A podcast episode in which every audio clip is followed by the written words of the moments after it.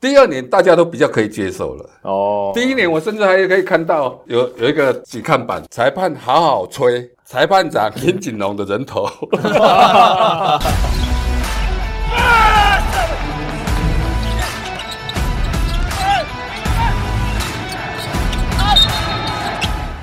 话题人物对号入座。坐哪里？球场第一排，耶！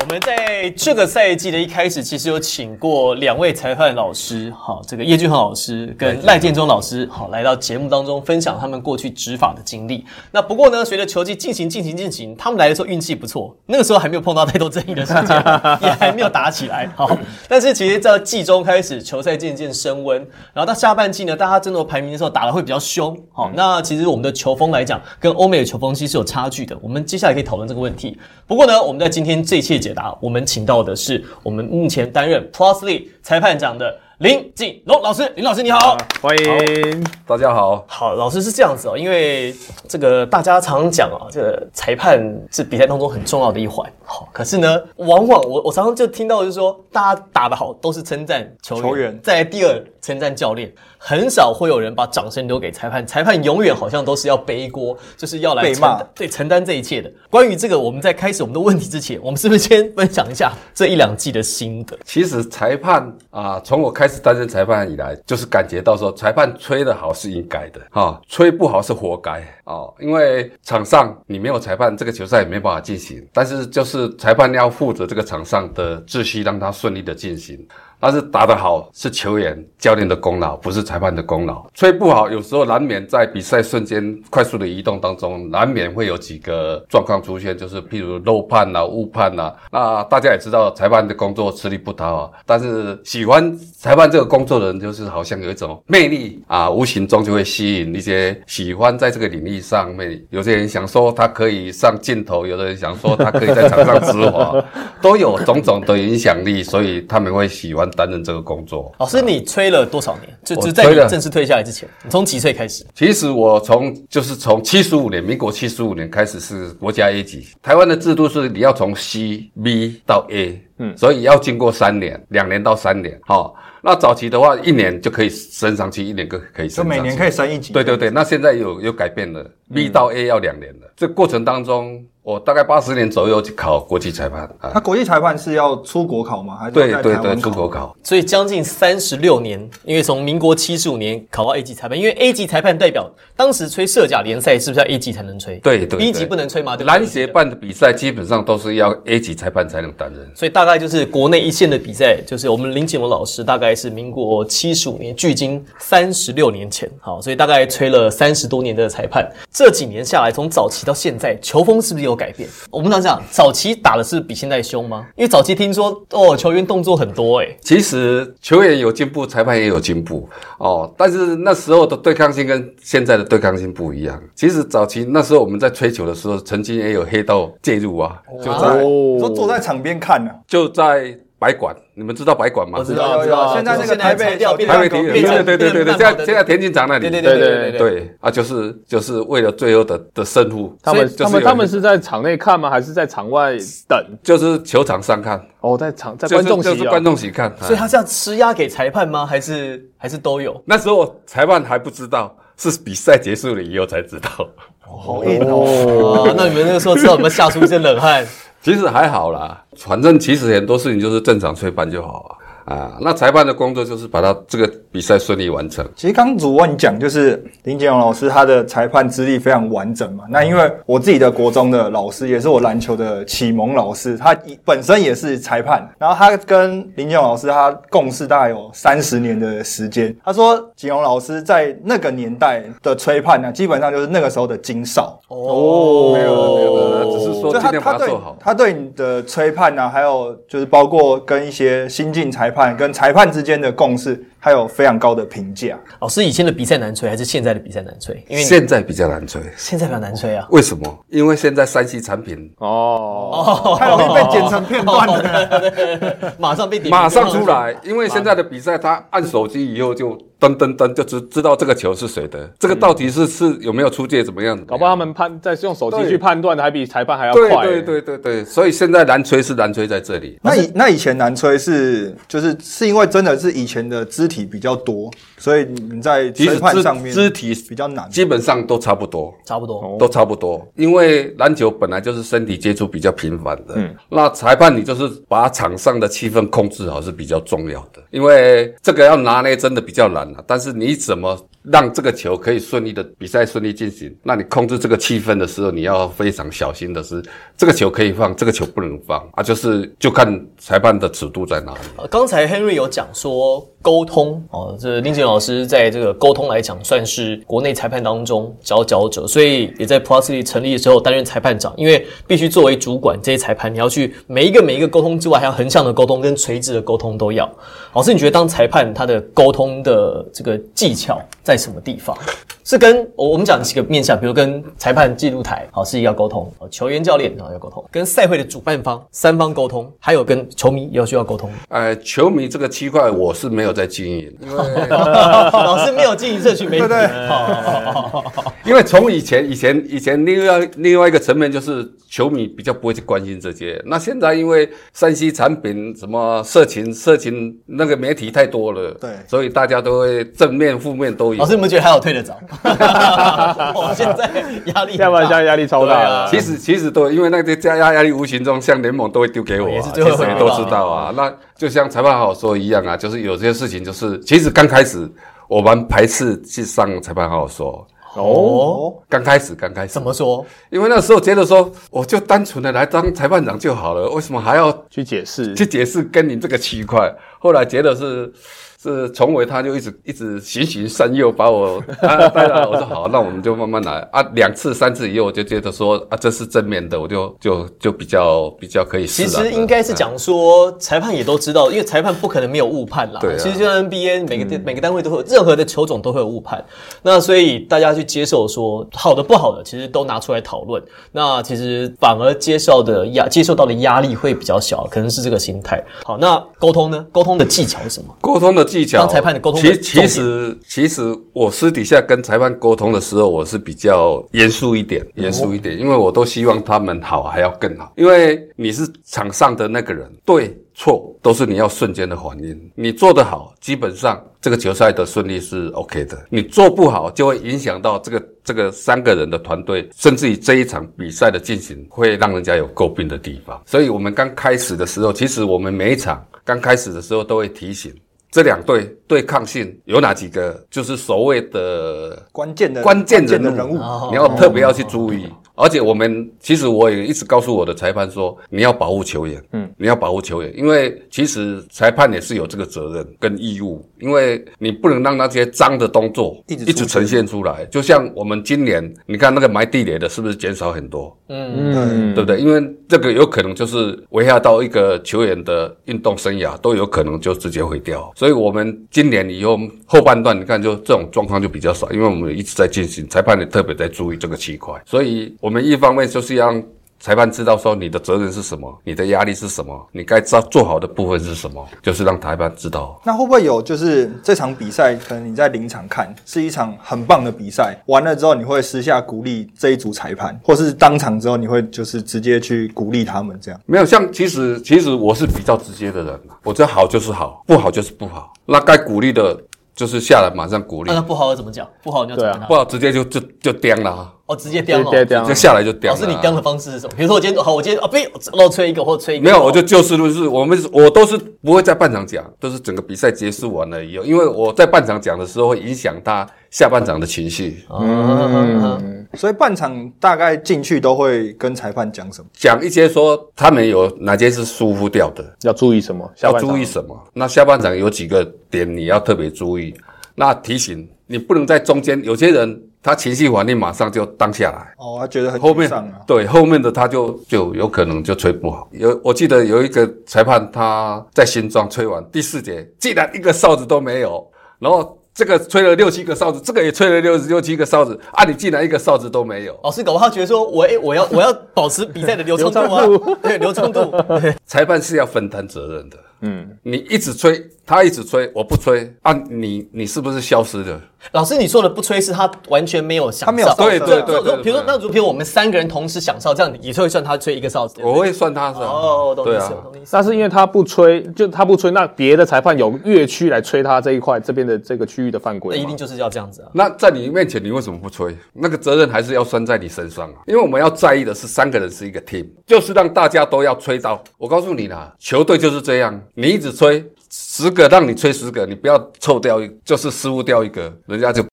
他就会按按按给你对对了，对不对？对不对？一样的啊。好，他吹八个，你分担两个，他是不是剩下六个？你吹一样，我分担两个，他是不是有？这样大家是不是把这个责任分担掉？嗯，大家都不会怪你了。这一季裁判感受到的压力其实蛮大的哈、下半季其实有些裁判哇，是看起来吹起来每场比赛上场前我看他们哇如坐针毡啊呐、对愁容满面的，对对对不是因为每次要开赛前都会介绍三位裁判，对然后镜头都会带着他们。我看到有几场比赛，那裁判真的叫强颜欢很笑，严，不是这样的，很严肃没。有笑容，技术对技术的时候还会笑，还会然后笑对对对对对，主裁判王柏林那样对子然，后下半季笑主裁判王柏林那样不讲话对不就讲是话哇，等一下开始微笑这很紧绷。下半季是不是裁判比较紧绷些？因为今年比较特殊，今年因为前四强战绩很近，往往一场球赛就可以影响排名的。嗯，那大家也都知道，因为前两名他有主场的优势，所以大家一直在争争这个。但是球是圆的，尤其很多很多场球都是在不被看好的情况之下逆转，对不对？大家都想象不到的。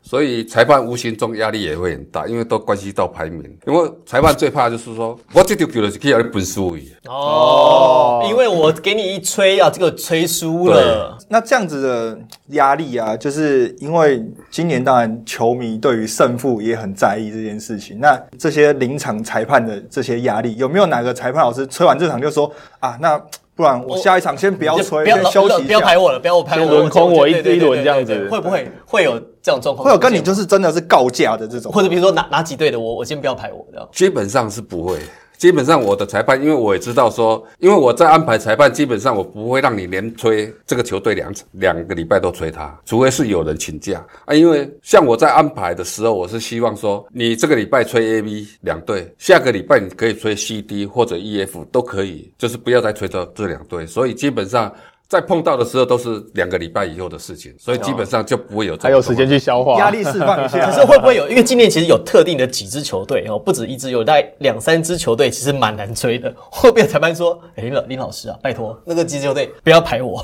或者是那个地方太远了，我尽量不去。”会有这种状况吗？没有了，今年没有哦啊，因为我基本上我都已经先帮他们安排好了。那今年彼此都蛮顺畅的啦，除了后后半段这个疫情有确诊的啦，啊有及格的啦，有家里小孩确诊的啦，嗯，所以因为他状况比较多啦对他们就没没办法出来这样子，要不然几几乎就是刚开始的时候都没有什么请假哎、。那老师，那我问你一个就是比较有趣的问题，就是因为 Plus E 现在热度很热，当然很多球员会想要在这个联盟打球，有没有裁判不是在这个联盟吹的，想要来这个联盟吹哎判？这个这个这蛮有哎、哎这个有趣哦。应该是会有啦，因为我们私底下还是有有跟其他裁判有在交流嘛，有在大家有在哈拉哈拉的。那基本上说，老师，我明年有没有机会啦？我说再看看，因为我不知道说联盟有没有加队，有没有要加人的意思，因为还是要经过、哦所以真的。有不是在这个联盟的裁判有跟兴你趣哦询问有兴趣哈？老师可以把它列为储备裁判、啊，你知道，就是有有确认说来补个有两场意愿的哎观察观察嘛。我们我们也在打算就是安排一些培训裁判，哦，呃，那可能就是说先规划，因为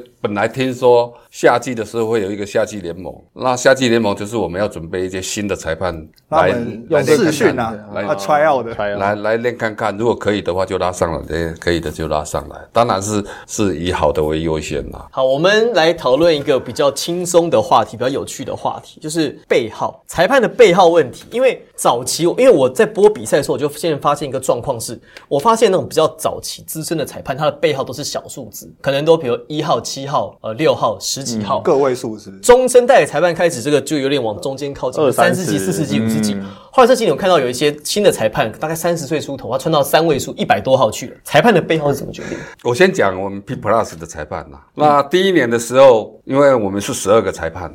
那我觉得是因为我有跟他们讨论，我说你们要选号码，我能不能建议一下啊？我就告诉他们说我的想法，你们是联盟的 P 联盟的第一批的裁判，我就让你们从一号选到二十号，可以吗？啊，结果他们都认为可以。我说这个是有纪念意义的，所以我就。一到二十号让十二个裁判选，原编呐，原编，啊原号编号啦原编呐0001啊你你0002啦你几 T 的，你几 T 的，我零零二嗯啊，后来第二年的第二年的我就没有把它设限，但是我说最多就是九十九号。不要到三位数。那他们可以不要三位选，数他们可以选，对，然后说，因为一去上一是十二个裁判，所以可能还空个七八个号码啊。那这第二批的人也可以选这七八个号码，可以啊，可以啊，哦只是我的空的像我们话其中有一个裁判就选六号啊，嗯，有有有，那我们第二批，但是他选六号。对不对对对对，呃，选背号有没有特别搭？因为球员有时候会有，比如说我的幸运背号嘛，迷信啊，裁判会因为基本上他们都跟 HBL 一样啊，哦，HBL 我几号，他们就选几号。哦，习惯了。所以你看他们为什么会选选到那个号码，就是说 HBL 我穿几号，我现在就可以选几号这样子。哦，所以他们没有像就是球员，像那种 HBL 的球员就是四到十五号嘛，就是他们球衣背号对就只能四到十五号。大专好像比较没有限制，大专都可以开。都可以开了，所以裁判好像基本上还是照自己的喜好来选背号。不过一到二十号就是景荣老师给他们一个纪念纪念性的对背号，啊，就比如说，你看你很早期那种什么苹果或者是微软，对有原编是零零几零零几的， 00对，对啊那一拿出来就哦哇发达吓了，死对有钱人啊，的对啊，对，意思是一样的。因为如果这个联盟长久经营的话，其实这个东西都是会流水号一直编下去而。且还有纪念意有义。有有价值，有意义。好，老师，那我们回到场上，在这两季，你有没有看到这个场上的哪一些球员，就是他，你们觉得看这我、这个很难吹，这个球员就搞就搞 N 哎、就很会演，或是很会拿捏那个尺度，我们裁判认为最难吹的就是辛巴，辛巴辛巴巴哦，第一个他很大只，那有好几场球，有几个 play 就是他去封阻以后，其中有一个 Robinson 摔下来，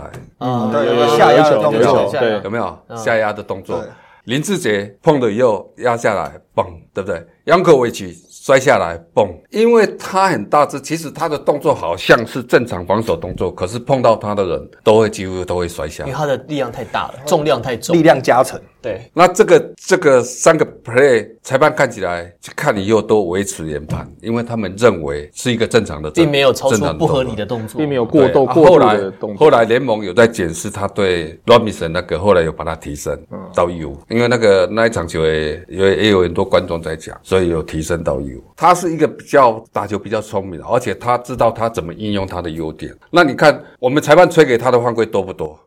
多超多，你看以前以前在 SBL 哦他这样子推的时候没有人推。我问杨和平，杨和平在大陆的时候有带过他，他们去打 ABL 呃那那个什么 NBL NBA NBL 的时候，他们也是同一队的。我说他，那他为什么没办法在大陆生存？他说大陆裁判基本上撞球都不吹的，有本事你就去对抗、那为什么我们也我们也可以鼓鼓励对抗啊？哦啊，因为不正常防守，你用弓箭步的防守是正确的吗？不对呀、嗯，对不对？嗯，所以我们是要站在一个对的方向。你要防守可以，但是你不能用弓箭步的防守啊。弓箭步的防守就代代表你不是在打篮球啊。哦，就只是在对人了啦。对啊，就是推的动作已经很明显，已经出来了。哦，可是那他这么大只，那怎么办？那那你也不能说他对啊碰到就是我，但是可以对抗啊，可以对抗啊。可是能跟他对抗的也没有几个人啊，或者一个不行用两个人对抗，对对啊，包夹都包夹，对啊，可是就是如果真的单纯只讲对于辛巴这件事情对抗，当然很少啊。可是毕竟篮球还是五个人啊，你就还是要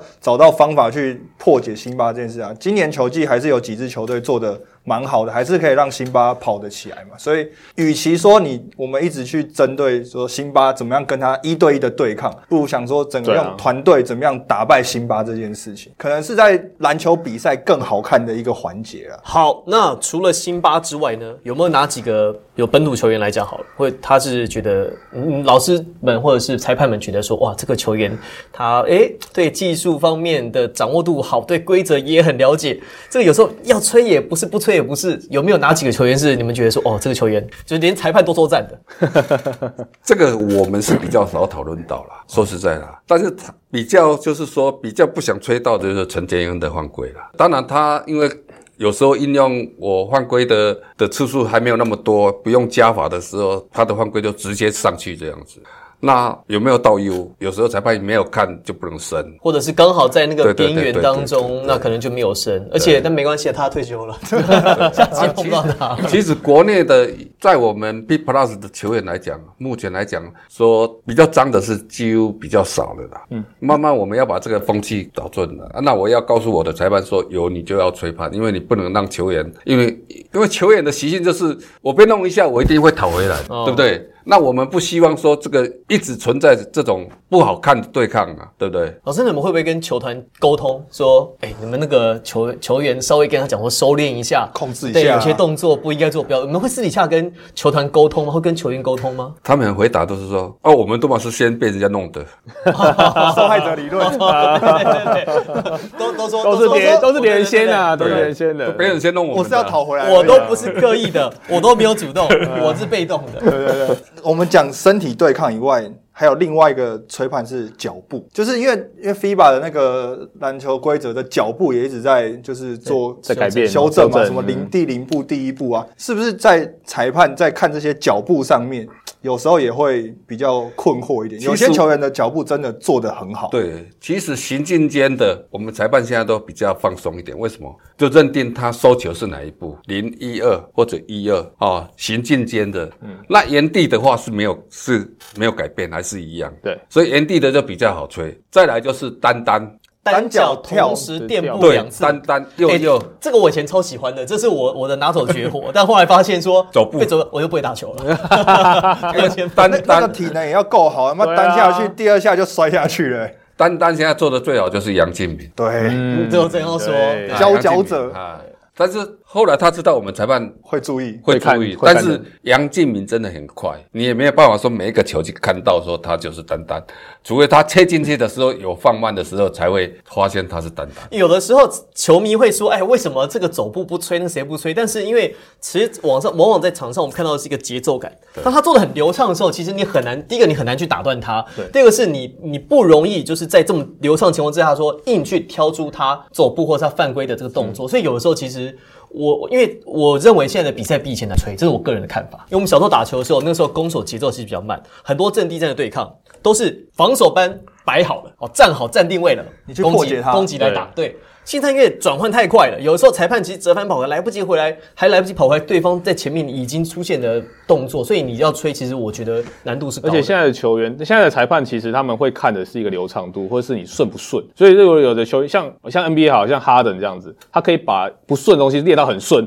你就这样让裁判当下在那个那个秒数中间，你就觉得说没事其，实 NBA 很多后对啊撤步的三分球，在以前的规则来看，应该都是全部都走步啊，啊。走不全部都走步吧？ 对啊可，是所以呃现在现在的球员都把它练到所以很那那顺想说啊。 ，FIBA 其实有一些规则是为 NBA 解套，包含你说这种后撤步或者是像所谓第零步，都是因为在流畅的情况之下，不要让比赛太容易被中断，是这样吗？其实我们早期在吹判当裁判的时候比较单纯，那时候 FIBA 就是不让 NBA 就是介入介入。那这几年就是这几年以后就让 NBA 介入了，包括现在他们的技术员里面也有 NBA 的进来的人。嗯，那他们就希望就是以前以前我记得我们在在考国际裁判的时候，他们就是说他们尽量减少这种商业行为。可是篮球比赛你没有商业行为，你怎么活下去？对啊，所以后来就就开放。为什么 NBA 进来以后那个脚步会放宽？就是一个秀嘛，嗯，对不对？没错，没错，老师，那刚好讲到 NBA，我们就把网友提问的问题，刚好这个时候就问出来。有一个问题是说，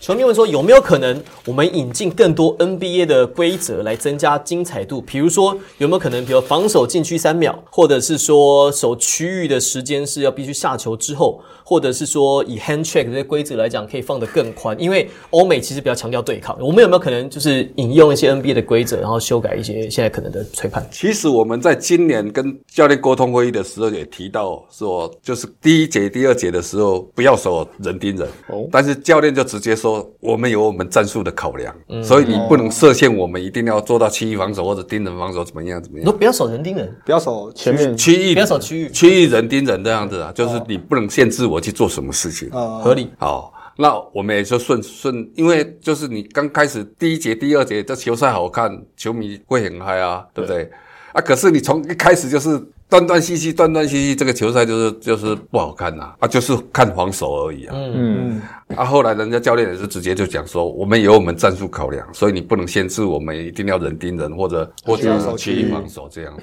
啊，后来这这件事情就就就没有共识啊。像我们要用 NBA 的规则，我觉得我们说到 NBA 的这种规则的方式是太多人不懂的，包括有很多我也是不懂的。哦，就是说，因为裁判的培训是从 FIBA 体系出来的，对对对对，哦，包括他可以在前场发球，球可以传回后场。对对对对，这是对 FIBA 不好像对？不这个行大家都知道的，哦是对对，在 NBA 可以啊，FIBA 可是在不行啊 FIBA 就不不行，一行定了，要往前场对，传一。定对要啊往前场传。对不对？还有你拿着球跳跳到界外的时候，你可以在空中喊喊暂暂停。停，哎，对对对对对对对对 Higgins 对 Higgins 就做过一次啊，然后就裁判不给逼嘛出界，然后小丽还在旁边说：“老师，他他怕过 NBA 呢。”然后这就不行啊。所以有些 FIBA 的规定，就是它其实 FIBA 是为了比赛的胜负，它要界定一个很很完整的规它章。 NBA 是它为了 NBA 是一个秀秀对，所以它只是在这个秀里面不让球员受伤。然后节奏不会打断，大致上能够维持这个规范底下去做吹判。老师是不是可以这样解解释？对啊，应该是这样子的。啊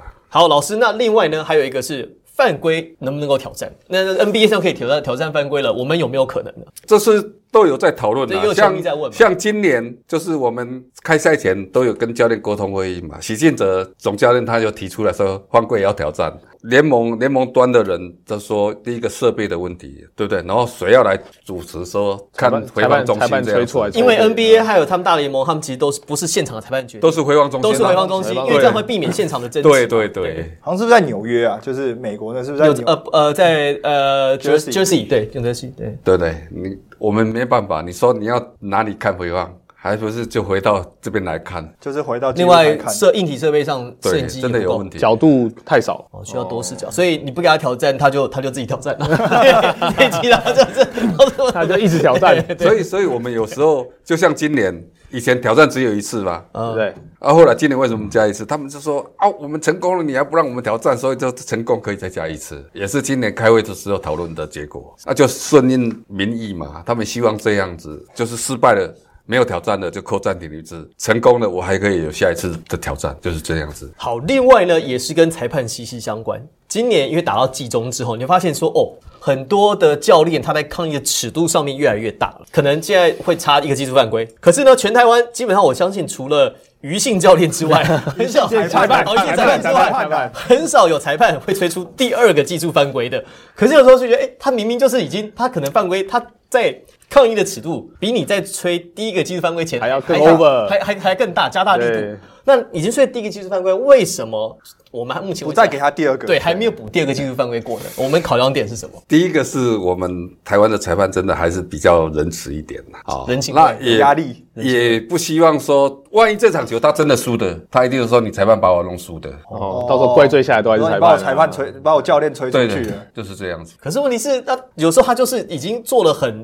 比如说可能比较可是大尺度对的，啊，那或这者样那这样等于是我拿到第一个 T 之后就免死金牌对了。啊对啊，基本上我们会看情形啊，我们还我们现在你看后半段的，基本上差了一个 T 以后就收敛了。就收敛你了所。以你们去沟通过，对不对？因为我发现下半季就是最后这十场，比如说我们讲林冠伦教练好了，啊对我们他他上周才来过，我们也才问过他的事情啊。他下半季就收敛很多，他其实就在犯规的抗议上面不会像上半季这么激烈，好这么的，就是说么每一个球冲动每一个球都锱铢必较。但下半季，哎，你就觉得他抗议的尺度就是比较正常。那是因为你觉得是因为他犯规技术犯规吹下去的关系，还是因为他可能现在战绩好，或者是你们真的有去沟通过？我们没有沟通过啦，所以对不，所以真的是因为就是害怕，就是说这个吹下去技术第二个技术犯规，夺权出场之后，他们如果胜负的话，裁判这边会承受更大的压力。对他一定说你把我吹输的啊。可是那你你你就啊，可是可是因为吹下去以后，一定有人支持，也有人反对的啊。支持的人毕竟是是比较少数的，反对的他们就会集结出来。但是过，但是过去有没有你真的已经要插第二个 T，或者教练真的要冲出来，你去把他就是把他挡住，说拜托不要了，你这样我们真的要处理你，有没有这种 case？是有没有有没有很接近的？我记得我我在担任裁判的时候啊，有一队的教练他已经踹了一个踹一次那个看板，哎哦，这个旁 这边的个看板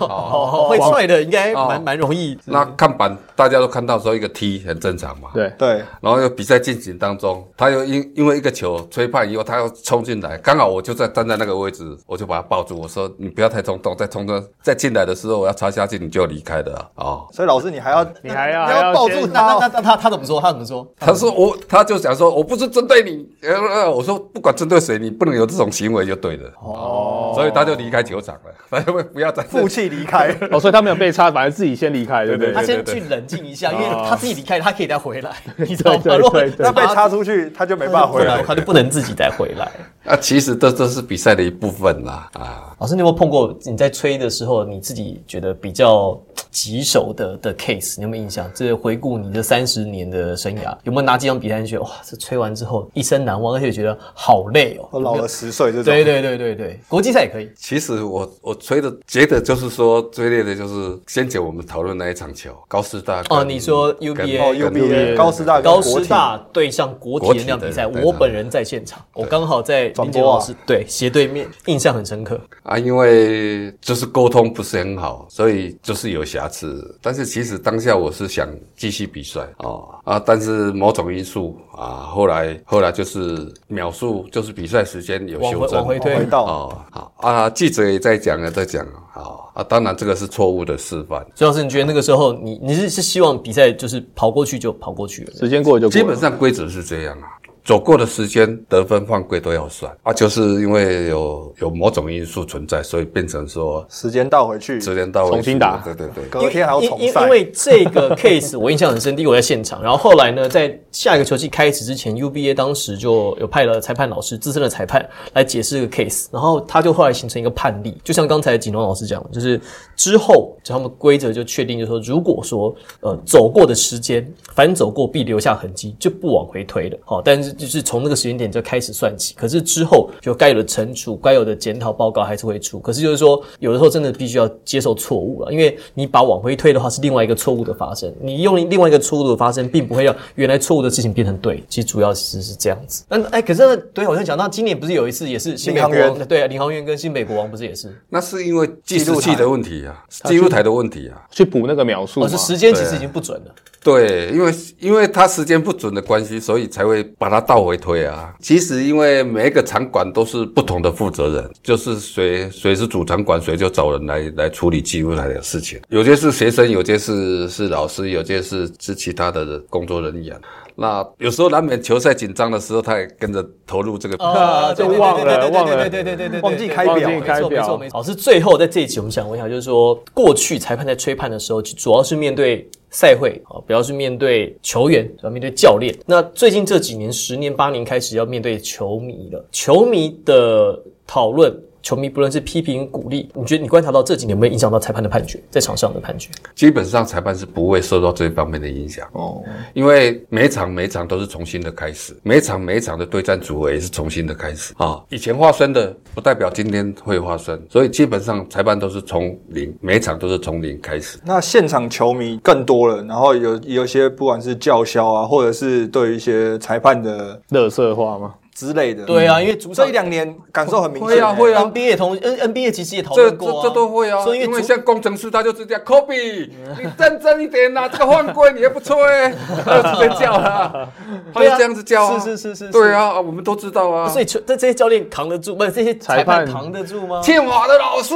帮帮忙好不好？ 那也是这样讲啊复方的主场说：“老师帮帮忙了。”对对对对。 对啊，所以是后来久了，是裁判也习惯了，是不是？就是叫一两次，可能就 一开始应该，会不习惯吧，听到这些但可能久了也就第二年大家都比较可以接受了。哦，第一年我甚至还可以看到有有一个几看板，裁判好好吹，裁判长林锦龙的人头。 哎，老师你也红哎，你也被做， 对啊你也被做成海报哎，嗯，被 posterized。呃，有时候就是触笔触笔啦，因为但是裁判基本上都不会说受到什么影响，其实大家都已经有共识了。你什么都是从从零开始，那我们尽量把就是这个失误啦或者状况啦减低到最少。我给裁判的期许都是这样。所以一个好的比赛啊，其实不只是球员跟教练要有抗压性，其实裁判的抗压能力其实蛮重要我。反而觉得在这一季，好像裁判的抗压能力比对啊球员跟教练还要还要挺得住。哎裁判欸除了球员、裁判呃球员、教练，像现在球迷都要都被关都要关注到裁判的动向啊了。其实裁判，我觉得是我们比比较了然，就是讲比较反讲心有一一个方向，就是说我担任裁判，我就会接到什么样的状况啊？那其实他们现在都知道了，但是基本上不会说去左右这个胜负、啊，因为因球迷的影响、教练的影响、怎么样的影响。那今年为什么我们技术犯规差的比较少？基本上就是你尊重我，我我就就尊尊重重你你们；你不尊重我，一二啪就下去了。这是大家互相的。那我们裁判也不要因为要用技术犯规来管理，这样子会比较不好一点。我们要回到回归到比赛的正常状况之下进行。好了，简单讲呢，就是怕热不要进厨房。哦，今年看起来就是 Plus League 裁判在大家的共识啦，怕热不要进厨房，因为你来做的工作就有可能会面对这样的压力。好，那我们在这一集节目呢，这边先休息一会。我们在下一集呢，其实有收集一些网友提问，还不少，大概有十来题。好，这有些呢，这过去大家可能有听过，有一些问题呢蛮新奇的，我也是第一次看到。我们在下集节目呢，会请林景老师来为我们一一解答。我是王柏林，我是 Henry，我是 Tony，我是林锦龙，请大家持续锁定我们的频道以及追踪球场第一排，谢谢大家。拜拜拜拜。